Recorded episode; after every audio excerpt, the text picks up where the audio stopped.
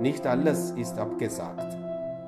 Der Frühling ist nicht abgesagt, Beziehungen sind nicht abgesagt, Liebe und Zuwendung sind nicht abgesagt, Musik ist nicht abgesagt, Fantasie ist nicht abgesagt, Freundlichkeit ist nicht abgesagt, Hoffnung ist nicht abgesagt, Beten ist nicht abgesagt.